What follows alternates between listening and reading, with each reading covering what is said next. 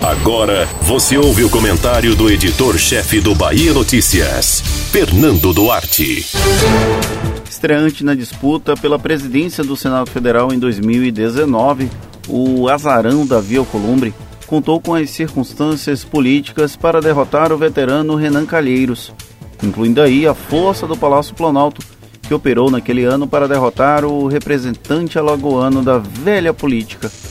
Parece uma sina do Amapá exportar senadores que fingem ser discretos, mas acabam chamando atenção por uma atuação marcada pela forma cordeirinha.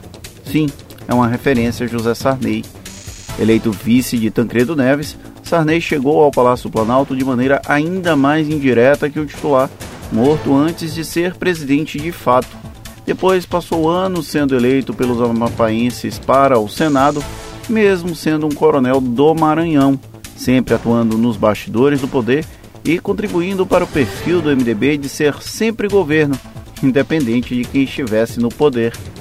Durante sua passagem pela presidência da casa, o maranhense amapanhense foi, em resumo, isso. Alcolumbre teve uma oportunidade boa de ser protagonista da cena política brasileira como presidente do Congresso Nacional.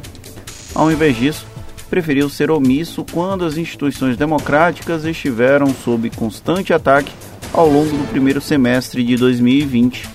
No máximo, remitiu notinhas de repúdio, ou teria agido como bombeiro a apagar os incêndios criados pelo governo Jair Bolsonaro e o Supremo Tribunal Federal, como relatou a coluna Radar Online.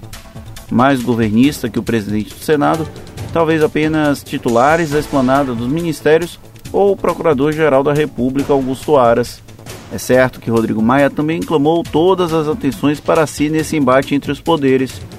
Enquanto Bolsonaro agia sem freios incitando o próprio eleitorado contra a Câmara, Senado e STF, o chefe dos deputados se tornou o antagonista perfeito para justificar os constantes ataques.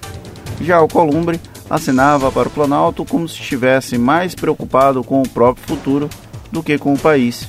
Ok, admito que criei expectativas demais ao pensar diferente disso. Alcolumbre tanto olhava apenas para o próprio umbigo que tentou articular um golpe brando para continuar na presidência do Senado. Foi frustrado por ministros do STF que teriam prometido uma coisa e entregaram outra. Aí, pelo menos, o ainda presidente conduziu bem a sucessão e garantiu que o correligionário Rodrigo Pacheco fique no posto pelos próximos dois anos, sem tanta celeuma como na Câmara. Admitamos, todavia, que o senador do Amapá conseguiu atingir parte dos seus objetivos.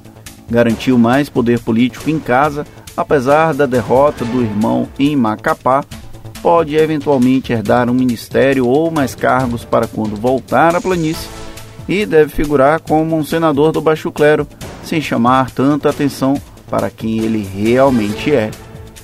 Bem brasileiro, eu diria. Você ouviu o comentário do editor-chefe do Bahia Notícias, Fernando Duarte.